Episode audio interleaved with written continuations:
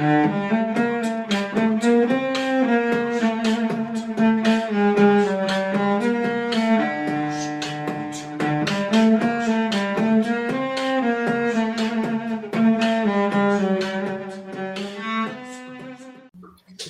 dia, boa tarde, boa noite para você que é torcedor, para você que é torcedora do Santos Futebol Clube, que está um pouco mais feliz, né? Depois de semanas complicadas.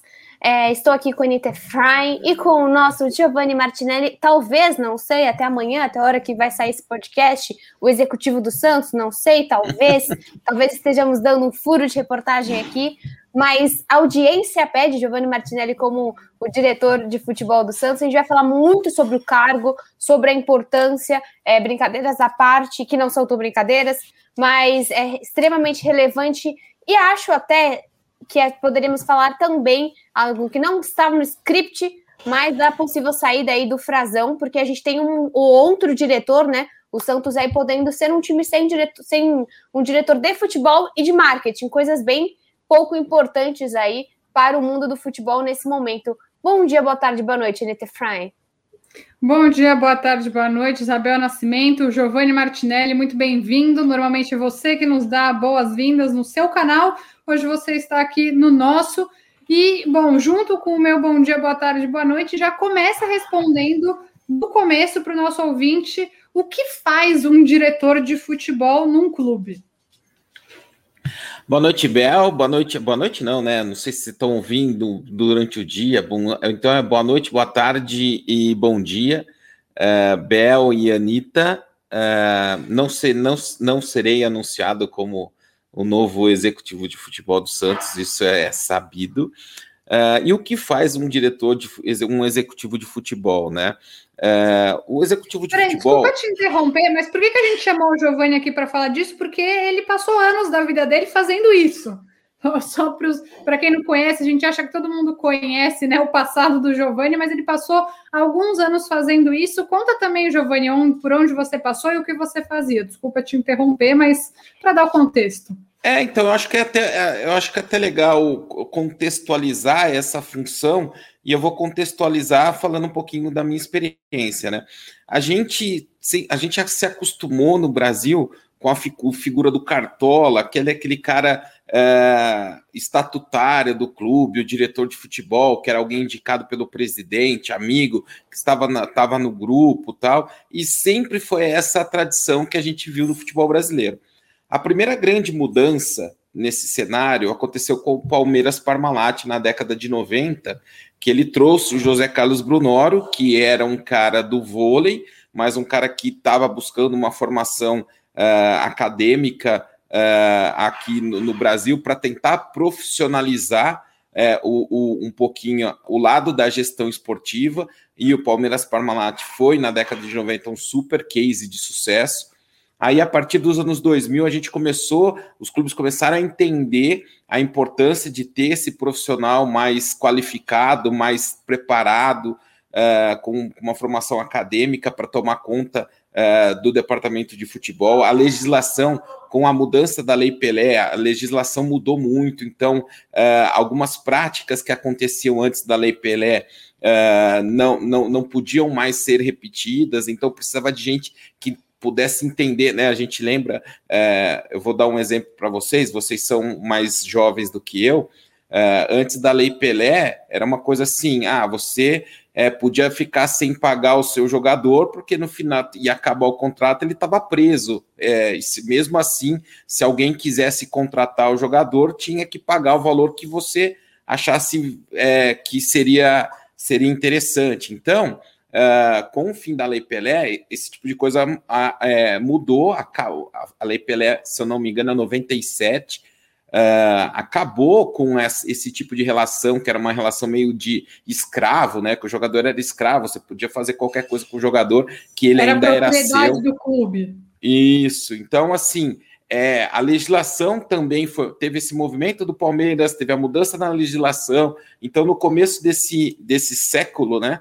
É, a gente começou a ver é, profissionais mais preparados é, entrando no mercado, né? Eu acompanhei muitos desses casos. Um, um, um que começou foi o Paulo Angione, que é, é, hoje está tá tá no no no, no, tá no tá no Fluminense, hoje tá no Fluminense, que era um cara que era psicólogo e foi buscar uma formação para ser gestor esportivo, tal. A gente tinha pouquíssimos cursos no Brasil. O, o, o, primeiro curso de gestão esportiva que a gente teve no Brasil foi um curso feito pela Trevisan em São Paulo, que era coordenado justamente pelo Brunoro. Era um, um MBA em gestão esportiva, gestão e marketing esportivo na Tre, Trevisan, comandado pelo Brunoro. E foi esse curso que eu fiz. Eu fiz esse curso em 2008 e 2009. Então, assim, por que eu fiz? Porque eu entrei em 2008 no Red Bull Brasil, eu fui o terceiro funcionário do Red Bull Brasil para cuidar da área de comunicação. E lá tinha pouquíssimas pessoas uh, na estrutura, tinham três pessoas basicamente no back-office do time, né? Eu, presidente, e os caras que era o supervisor do, de futebol no dia a dia. E eu comecei a gostar desse lado de gestão esportiva. Eu falei, pô, tô gostando disso aqui, eu vou estudar. Né? Aí eu fiz o curso com o Brunoro, que era o único que tinha. É, inclusive o Thiago Escuro, que hoje é o CEO, o presidente do Red Bull Bragantino, estudou junto comigo e ele começou a trabalhar com o Brunoro nessa época.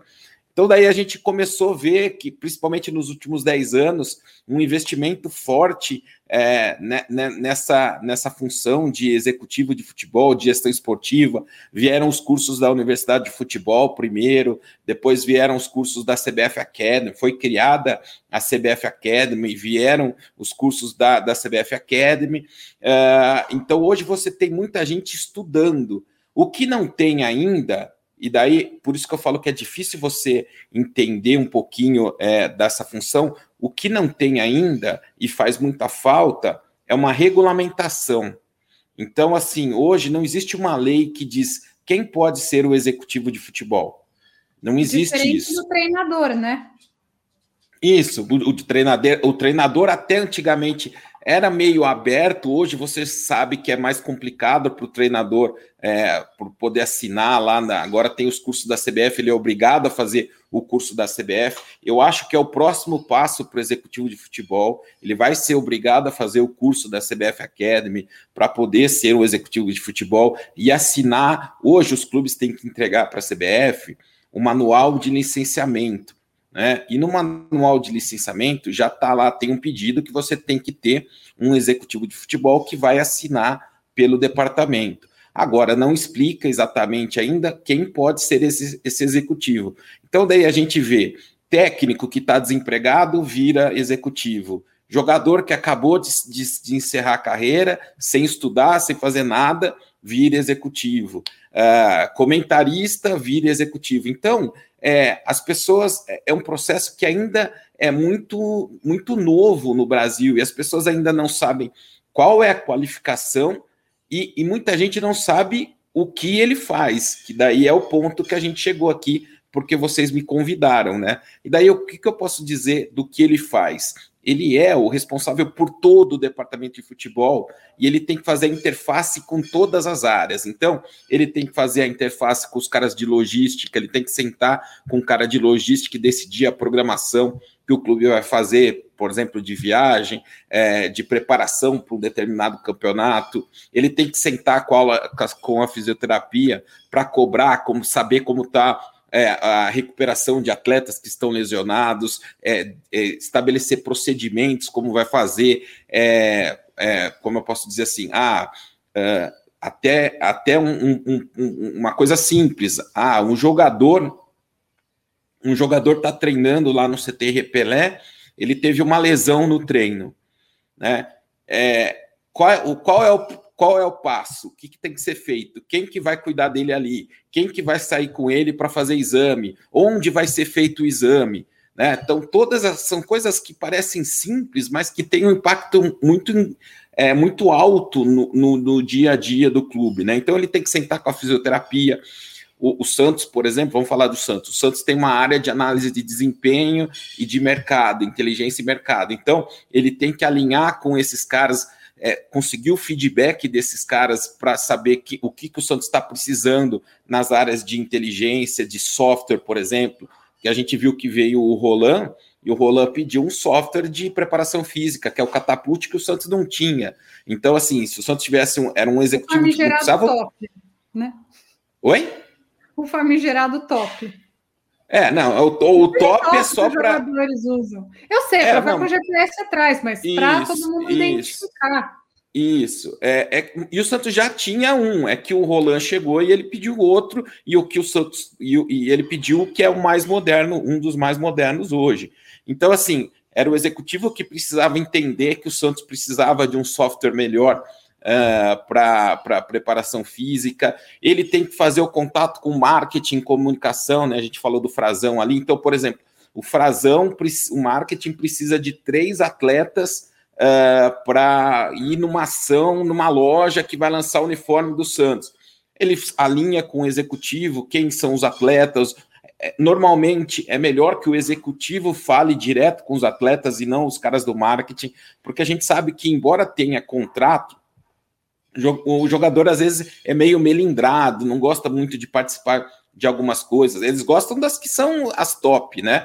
Mas tem ações importantes para o clube que ele não quer participar. Então é o executivo que tem que chegar nele, convencer uh, e, e, e, alinhar para que ele participe. E ele tem que cobrar. Eu acho que assim, ele tem que cobrar o treinador de decisões é, tomadas pelo treinador. Acho que isso é um papel importante e ele tem que ser o cara que vai levar tudo que está acontecendo para o clube e, e, dar munição para o presidente tomar as decisões.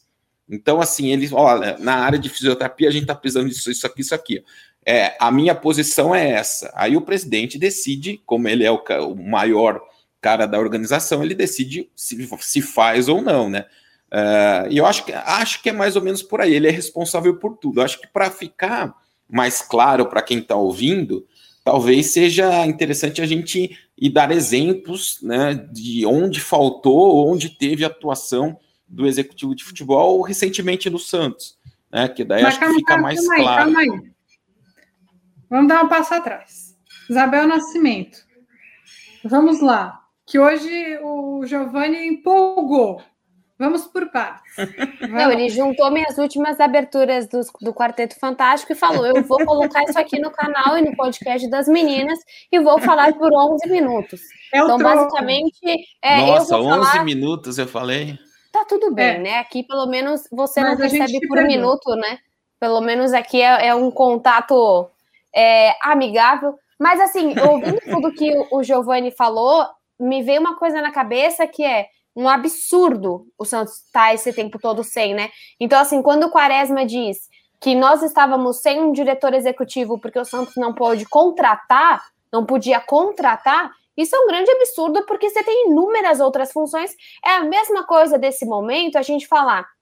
Não precisamos mais do frasão. A camisa já está cheia de patrocinadores. Então, eu acho que assim, como que você vê essa declaração do Santos, esse atraso do Santos para ter um diretor executivo e também essa questão de sabemos que, visando tudo que você disse, um, o tempo de Ariel rolando dentro do Santos, ah, eu falei errado, né? O de só Ariel dentro do Santos, falei certo agora? Falou, acho que falou. Eu vou chamar ele de Arielzinho. O tempo dele dentro do Santos poderia ter sido completamente diferente, tendo um respaldo. E continuando para deixar minha pergunta maior, que eu adoro jornalista que faz isso, é, você tinha dentro de um São Paulo, tanto Raí como Lugano, dando um respaldo para Fernando Diniz, que hoje o Santos não tem. Então eu queria assim que você falasse da demora e também da, dessa deficiência que um time tem, que o Santos teve com o Ariel e que pode ter com o Diniz sem ter essa ponte, né? É, então, é, por isso eu, eu tenho costumado falar nas minhas lives que assim, eu acho que a, a, a contratação do Roland não foi um erro e a demissão não foi um. O Santos não errou na, na, na demissão ali, aceitar a demissão. Agora, da entrada à saída, foram muitos erros. Você citou São Paulo, você citou o Raí e o Lugano, mas tinha uma outra pessoa que era fundamental ali dentro do processo, que era o Alexandre Pássaro, que hoje é o executivo do Vasco. Uh, então, assim, no São Paulo eram três Além pessoas. Além de você ter um baita de um Daniel Alves também, né? Que faz toda a diferença. Você ter alguém dentro da equipe, acho que o Daniel Alves naquela função também pesava bastante. É, então, mas se você olhar para o lado de fora, é, é, é basicamente o modelo que eu defendo. Porque qual que é o modelo que eu, o modelo que eu defendo, na verdade, é o modelo do Palmeiras. Se você olha para o modelo do Palmeiras, você tem o, Anderson Barros, que é o responsável pelo departamento, é o executivo de futebol, é o cara que faz as negociações de contratação, de renovação, é, é o cara que é o porta-voz do time, que isso é um papel do executivo de futebol, ser o porta-voz do time, né? ele tem que ser um anteparo para o presidente. Na hora da, das crises, é ele que tem que aparecer para dar a satisfação e falar em nome do clube. O Raí cansou de fazer isso no São Paulo né? Vocês devem lembrar, toda hora tinha uma, uma entrevista do Raí falando alguma coisa. Acho que no último ano do Leco, acho que eu não lembro de ter visto uma entrevista do Leco. Eu vi várias entrevistas do Raí, que ele era o responsável pelo departamento, ele que tinha que se posicionar em nome do clube. Então, o papel do executivo também é esse, se posicionar em nome do clube. Aí, voltando ao Palmeiras, tem o Anderson, que é esse chefe, tem o Cícero Souza, que é, um, que é o gerente de futebol, que, no, que no, equivalente ao Santos seria o Jorge Andrade. Agora, para mim, o Cícero é o melhor que tem no Brasil hoje, ele é espetacular. Que ele, que ele cuida da rotina mais do dia a dia ali também com, com, com, com todas as áreas do clube. E tem o, e o Palmeiras tem o do Dracena hoje, que está lá, que é como se fosse um coordenador técnico, né? Que ele é para ter um contato mais próximo com, com jogadores e dar uma visão mais técnica de alguém que esteve dentro do campo. Que no Santos poderia, poderia ser o Renato, mas o Renato saiu e não foi esse cara. Então, eu vejo hoje no Santos falta de dois profissionais. Tanto desse executivo, que é o porta-voz, é o cara que vai comandar tudo, alinhar todos os processos do, do departamento de futebol, é, fazer as negociações, quanto de um cara mais é, com um perfil talvez mais boleiro, que no caso do São Paulo seria o Lugano, por exemplo, né? Para estar tá mais próximo ali do, do dia a dia do futebol. O Jorge é o papel dele de gerente, seria o equivalente ao Cícero, né? Então, uh, como você falou do Roland, nossa, eu estou me alongando muito nas respostas, né? É, mas assim, é como você falou. envolvido, né, Giovanni? Tem um emocional, é, então, a gente entende. Mas, mas eu vou, eu vou falar, eu vou falar para vocês é, alguns pontos importantes do Roland rapidinho, né? dessa, dessa, dessa uh, do papel do executivo durante a passagem Roland. Primeiro, primeiro caso, Madison não poderia ter ficado, isso é o mais claro, né? Não, não poderia ter ficado fora da lista do Paulista. E isso é responsabilidade do chefe do departamento de futebol. É ele que tem que escolher, não é de qualquer um que vai decidir quem é inscrito não no é o Rueda Paulista. Que tem que assumir esse erro, no caso. É o Rueda que vai assumir, é o, é o, o, o executivo junto com o técnico, vai falar: ó, nós vamos usar esses jogadores aqui, esses jogadores vão entrar no Campeonato Paulista né? É, é uma coisa conjunta. Sempre, sempre o, o, executivo ele tem sempre que trabalhar em conjunto com as áreas internas que estão dentro do guarda-chuva dele. Então, no caso da inscrição, tinha que decidir com o técnico como ia fazer. Caso do Soteudo, o Soteudo pediu para ficar na Venezuela. O técnico não vai falar não, isso é por experiência. Né? Não vai falar não, mas tinha que ter um executivo e chegar lá e falar assim: ó, Soteldo, é o seguinte, seria lindo você que você pudesse ficar aqui, mas não dá para ficar porque a gente não tem garantia que a gente vai conseguir levar você de volta pela situação que a gente está enfrentando no Brasil. É, então, assim, é, é, era ele que tinha que tomar essa decisão. Aí deixaram a decisão para o técnico. Ah, o técnico achou que podia liberar. O técnico não, não conhece o Brasil, não sabe como está acontecendo aqui. Aí, por exemplo, outros casos. Marinho. O Marinho fez aquela coisa no jogo contra o São Lourenço lá de é um, um ato de rebeldia, né? O executivo de futebol tinha que chegar e punir o Marinho e, e ter uma punição ao Marinho, né? Ele tinha que ser punido de alguma forma, isso tinha que ser comunicado pelo diretor de futebol, que poderia até falar publicamente sobre o caso pela dimensão que teve. É, coisa simples. Marcos Leonardo fez o gol lá, saiu com a camisa do Catapult, né? Que é um absurdo. O Santos tinha ficou três anos sem patrocinar Master. Aí no gol uh, apareceu. O primeiro gol com patrocínio Master tira a camisa. É, é não, então assim. É, uma é coisa é que eu queria perguntar. Fala, fala. Não, só para que nesse caso, esse caso é tão ridículo, porque assim, ele tirou a marca que paga para estar na camisa do Santos e mostrou para todo mundo uma marca que o Santos paga para usar. Né? Que o Santos paga para usar o Catapult. Né? Então, e assim. Uma é... coisa que, que você e a Bel sempre falam nas nossas lives no quarteto, lá no diário, é que tem essa pecha de que o diretor o executivo de futebol é um cara que está lá para contratar jogador. Então, que o Santos não poder, não tinha por que ter um, um, esse cara, porque ele não contrata jogador. E a gente vê uma figura que ficou muito forte no futebol brasileiro, que até tiveram aí um, umas informações de que estaria cotado pelo Santos, com o Alexandre Matos. Ele tinha muito esse essa fama, né, de cara que contrata. Mas o Santos tem muito problema, por exemplo, para renovar contrato. Ter um executivo de futebol também seria importante para é, para essa parte não de contratar, mas de renovar contrato? É, para tudo envolvendo o contrato, né? Não só para renovação, esse tipo de, de negócio, ele tinha que ter, é, ter alertas né, de ele tinha que saber, por exemplo, é, criar processos para impedir que certas coisas pudessem acontecer, como, por exemplo, o Jonathan viajar para jogar na Libertadores com menos de seis meses de contrato. Isso não podia acontecer. Jogador subir para o profissional para treinar e depois o técnico vai olhar, nossa, ele treinou para caramba, mas não tem um contrato de profissional com ele, tem contrato de amador.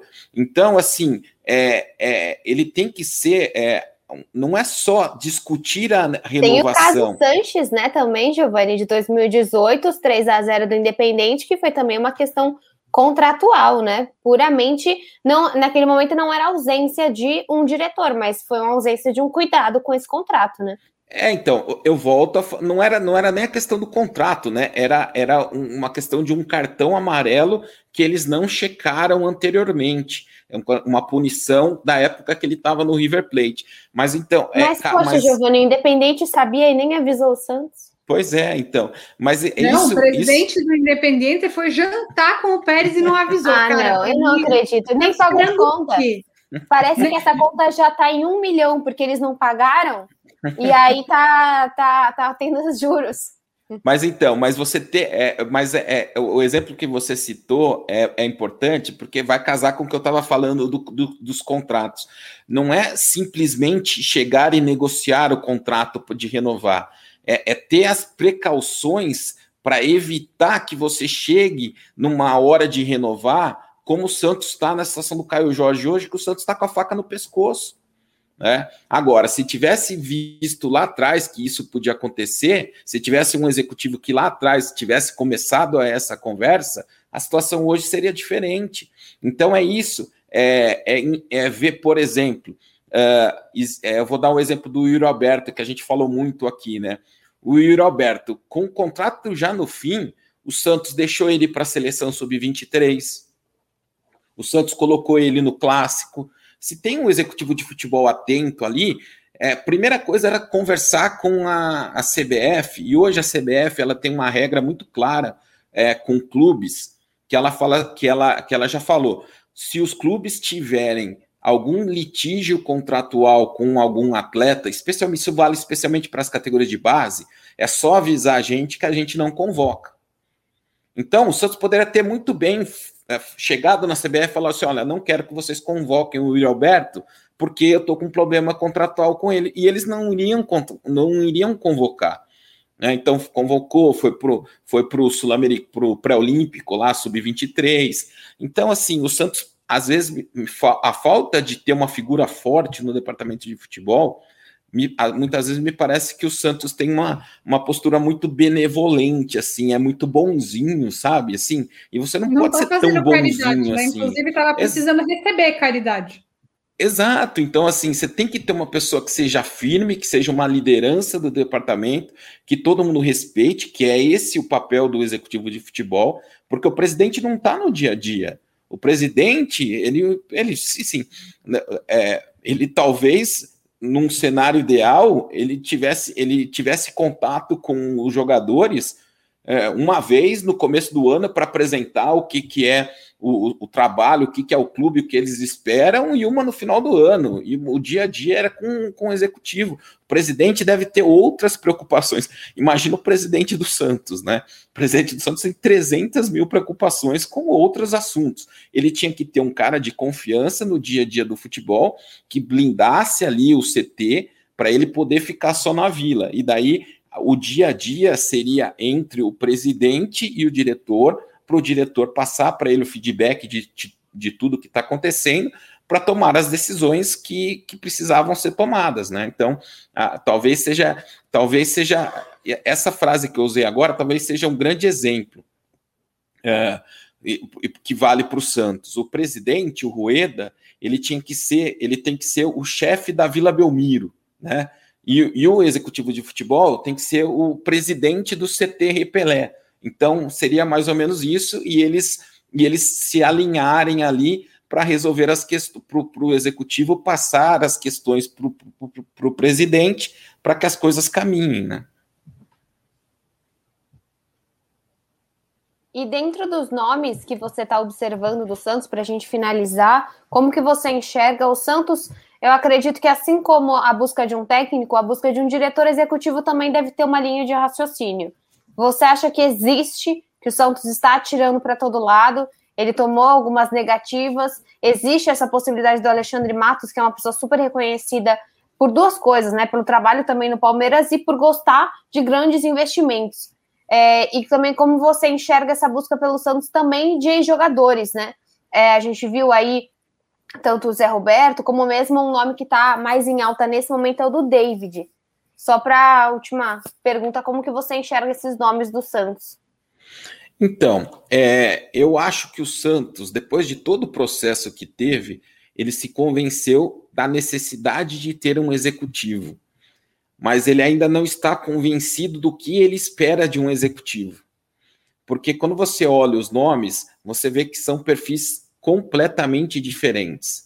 Né? A gente soube que o primeiro nome que quase foi aprovado foi o Klaus Câmara, que foi do Cruzeiro, do Esporte e do Grêmio, que na verdade ele teria sido aprovado é, e depois de uma última conversa do Schalke com o CEO do Grêmio, reprovaram o nome dele. Aí depois você vê o Alexandre Matos. É, cogitar o Alexandre Matos no Santos, para mim, é, é no mínimo falta de malícia. E eu vou dizer por quê. Porque todo mundo que trabalha com futebol sabe que em 2022 o Alexandre Matos vai ser o executivo de futebol do Palmeiras com a Leila, presidente do Palmeiras, pela relação que eles têm muito próximo. Então você vai trazer um cara é, desse que tem um perfil pavão, perfil de querer contratar, de gastar bastante, para um clube que não tem dinheiro e, e, vai deixar ele conhecer todos esses contratos do Gabriel Pirani, do Marcos Leonardo, do Caio Fernandes, do Caio Jorge, de não sei mais quem, com todos os detalhes, para daí que sete meses ele está no Palmeiras com um caminhão de dinheiro, né? Porque a Leila, na hora que ela assumir como presidente, ela vai se ela se hoje ela dá um caminhão de dinheiro, ela vai dar uma frota de dinheiro para ela, presidente do Palmeiras. Uh, então é, e você vai trazer esse cara para esse cara ter uma relação dia a dia com seus jogadores. Daqui sete meses ele tá, tá, tá em outro clube com um caminhão de dinheiro e poder tirar todo mundo do Santos. Para mim seria uma falta de malícia.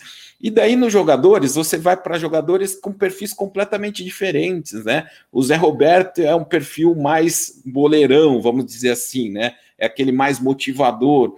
É, o Rock Júnior já é um cara mais sério, né? O David é um cara que, para mim, não sabe o que quer ainda da vida, né? Porque ele já foi empresário, ele já foi técnico, hoje está como é, sei lá o que no Cruzeiro, já mudou tantas vezes a função dele no Cruzeiro que eu, eu nem sei qual é mais a função dele. Então, para mim, parece que é um cara que ele não sabe o que ele quer, né? Ele já não sabe se ele quer ser técnico, se ele quer ser é, empresário, se ele quer ser diretor. A gente volta no que eu falei no começo: não existe uma regulamentação pela, pra, da profissão ainda. Qualquer um que achar que entende de futebol pode ser o executivo. Isso para mim é muito ruim. Então, assim, eu temo, eu espero o nome, mas eu temo que o Santos tenha trazido um, um, um profissional, te, contrate um profissional só para dar uma resposta para o torcedor, porque o torcedor disse que precisava. Né? Esse, é, esse para mim, é o meu maior temor, sem ter uma convicção do que ele quer desse profissional. Olha, só queria lembrar o Santos que precisando, dá para a gente negociar. O Giovanni, tudo bem, salário no Diário do Peixe é altíssimo, mas dá para fazer uma negociação. Brincadeiras à parte, acho que é a primeira vez, pelo menos, que eu converso com. A gente conversa sobre um milhão de coisas, mas sobre isso especificamente, a gente nunca tinha conversado. Eu achei muito esclarecedor. Eu fiquei que nem a Bel, pensando, meu Deus, quantos erros o Santos poderia ter evitado nos últimos quatro, cinco anos se tivesse um executivo de futebol, porque não tem, mas não é de hoje. Não tinha na gestão Pérez também. Eu não lembro antes, tá? Mas é, e essa é uma coisa que até vou dizer para vocês, eu, o último que eu lembro foi o Fernando Silva, no caso, que foi quem eu votei na, na eleição. Ele era o homem forte. Você tinha o Ximenes e antes você teve o Paulo Autori, né? Mas eles eram esse papel? É, esse então, o papel deles? Então, é que na, na, gestão, na gestão do Pérez, vocês lembram que mudou muito, né? E, e daí, assim, é, e daí até um grande exemplo. Teve o William Come... Thomas, o Gustavo Vieira. Começou com o Gustavo, nomes, né? Começou com o Gustavo e com o William Capita. Lembra do William Capita? Sim. Que era o ex-jogador do Corinthians? A gestão Pérez começou com os dois, o Gustavo ficou 48 dias. Saiu o Gustavo, aí depois veio o Ricardo Gomes que era o técnico. Hum, já é um perfil diferente. 48 dias, no caso. 48 é, é, horas, se eu não me engano. É que acho que demorou. Acho que o Santos ficou um tempo sem, e daí veio o Ricardo Gomes. Né? Aí o Ricardo, que, que já é um perfil totalmente diferente do Gustavo. Aí depois é, teve mais um que veio. Uh, antes de, teve o Paulo Autuori depois, mas antes do Paulo Autuori teve outro. Não, o, Paulo Autuori que trouxe o William Thomas. E daí, quando o Paulo Autuori saiu, o William Thomas, o William Thomas assumiu. E daí o William Thomas trouxe o Jorge Andrade. É um quando ele saiu. O William Thomas, inclusive, para quem quando... não sabe, adorava. Quando o William Thomas saiu, ficou o Jorge Andrade. Ficou... Então, hoje, o responsável pelo departamento de futebol profissional do Santos era o terceiro ali, né? Porque veio o Paulo, trouxe o William. Aí o William trouxe o Jorge. Aí saiu o Paulo, ficou o William. Aí saiu o William, ficou o Jorge. Então, assim, tá vendo? A gente, tá vendo como estava é, fora, da, fora do normal o departamento de futebol do Santos? É só por essa é, equação, assim, você percebe que estava errado. Ele estava comandado pelo terceiro cara na hierarquia que veio para fazer uma é outra função. Esse é o ponto dele, né? Por mais que eles tenha sido quem sobrou ali, ele não é o, o Jorge Andrade não é o executivo de futebol, ele está num cargo abaixo. Então, enfim, faz, acho que então é isso. Desde que o Autuori saiu, o Santos não tem exatamente uma pessoa nessa função, porque o William Thomas tão pouco era o executivo, ele também era o gerente, não era? Porque o Jorge era o gerente da base quando o William Thomas estava lá. Isso, aí, aí, o, William... aí o William assumiu, aí o William tomou as decisões, como a, eu não gosto dele por isso, porque ele tomou as decisões como a contratação do Gesualdo foi uma contratação do William. Quem decidiu a contratação do Gesualdo foi o William. Né? Então, assim, ele, ele nunca uhum. foi um ele nunca foi um porta-voz do Santos, ele nunca apareceu para dar entrevista. E daí eu falo, eu tenho várias restrições também ao Paulo Autuori, justamente por isso de ficar mudando, não saber se ele quer ser técnico, se ele quer ser diretor, uma hora quer ser técnico, aí nunca mais vai ser técnico, aí ele é diretor, aí ele é demitido diretor, aí ele esquece que ele falou que nunca mais vai é ser hoje? técnico e volta. Hoje ele é, é head coach. Ele é os dois. Ele, ele não sabia, ele não sabia o que ele queria ser, ele virou os dois. O, o Atlético. Head para... coach, para mim, é o dono do box do CrossFit, a gente chama assim. Não, então, mas eu vou dar um exemplo então, para você. Então, resumindo esse episódio, o Paulo Autori é o dono do box do CrossFit. É isso. Essa é, é, é isso, basicamente, basicamente é isso. Mas ó, vocês vão lembrar que a gente aqui criticava muito as entrevistas do São Paulo reclamando do Santos. Né? Toda hora o, o São Paulo reclamava do Santos. Ele só parou de reclamar, ele não deu. Se vocês, se vocês perceberem, ele não teve nenhuma reclamação do, do São Paulo, justamente no momento em que o Paulo Autuori era o diretor de futebol. Porque aí ele viu que tinha um comando no departamento de futebol ali, seja ele bom ou ruim, mas tinha. Então, no período do Paulo Autuori, não teve nenhuma reclamação, não teve nada que, que vazou do São Paulo cobrando reforço, é, xingando não sei quem, falando que precisava não sei o quê. Não teve, porque tem comando. Você pode dizer se é, é bom ou é. ruim, mas tinha. E esse também é um papel do executivo de futebol. O Alexandre Matos, só voltando aqui ao que a gente falou, é, todo mundo olha para as contratações, aí tem gente que analisa se a contratação deu certo ou deu errado, mas tem uma coisa positiva dele, né? Eu, eu falei que não contrataria, mas tem coisa positiva dele. Você não viu um problema de vestiário no Palmeiras, de birrinha de jogador, você não viu acontecer uma vez reclamação pública de jogador e olha o Palmeiras. que se Quantas trabalhava com grandes personalidades lá dentro, né? Isso. Quantas vezes a gente viu o jogador do Santos reclamar publicamente do Santos nos últimos anos? Demais. Coisa que eu não quero então, nunca mais ver. Inclusive, na, era o que eu estava falando, que na campanha, nessa última campanha, eu valorizava muito esse discurso do Fernando Silva, que foi o homem forte do futebol do Laó, justamente por causa disso, né? Enfim, já passou, já ganhou o Rueda, não estou aqui fazendo uma crítica ao Rueda, estou elogiando justamente que esse era um ponto que o Fernando levantava muito, porque há muito tempo o Santos sofre com isso e basicamente a gente não aguenta mais, né? Ninguém aguenta mais, vamos ver. Eu só tô com medo de esse executivo de futebol que o Rueda está prometendo está tão na cara do gol quanto o patrocínio master do Pérez. Eu fico nesse, nesse medo, porque ele fala, não, já está tudo certo, vamos apresentar. Ou do, meio, do camisa 10 em 10 dias, né? É. O é. camisa 10 em 10 dias foi clássico. Não, dá, mas dá para a gente adaptar para o pro, pro, pro Rueda também, né? Não vamos deixar só para os outros, não. O fim do transfer ban. Era sempre na semana é, seguinte. Se for tão rápido quanto o fim do transfer ban, também não estou muito interessado, no caso. Precisa. É, então, é essa, esse que é o ponto, né? Então, Mas assim, o que eu acho. Todo mundo devidamente cornetado, né? Agora já cornetamos todo mundo, né? Isso. Ou alguma corneta, ou alguma corneta para finalizar, Giovanni Martinelli. Eu, eu tenho uma corneta para finalizar. Ah. Eu acho que assim. O mais importante é que agora o Santos decidiu o que quer, mesmo sem saber no que, mas ele quer mesmo se ele trouxer um cara que, que seja o David, por exemplo, que seria a minha vigésima, não, sei, milionésima escolha.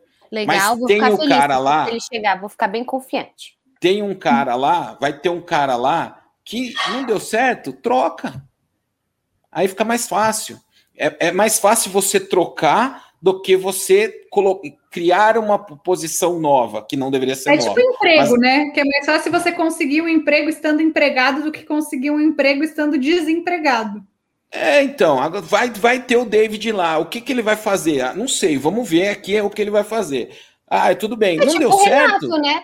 Troca. O Renato foi isso. O Renato foi aqui que o Renato é. O Renato faz Mas isso. ah, não, não, o Renato ninguém. faz isso. E no é, fim então. a gente então. nunca soube efetivamente qual era a relevância do Renato lá dentro, né? Então, e, e tem outra, né, Giovanni? Se você não sabe o que a pessoa faz, você não consegue responsabilizá-la por isso. Logo, e, a cobrança é menor. E sabe aqui, eu vou dar a minha última cornetada, porque você sabe que eu sou corneta, né? É, eu não sabia Sim. desse nome que você trouxe aí do David, mas, é, gente, o, é, o que, que o Rueda sempre falou uh, pro, pro, na, na, campanha, né? E a Anitta sabe que eu sempre falei que o meu temor em relação ao Rueda era justamente o departamento de futebol, o conhecimento de futebol. Que ele não gosta, não entende uh, e não quer nem entender desses, desse futebol com essas práticas que existem hoje em dia. O David, ele tem uma empresa de agenciamento de jogador.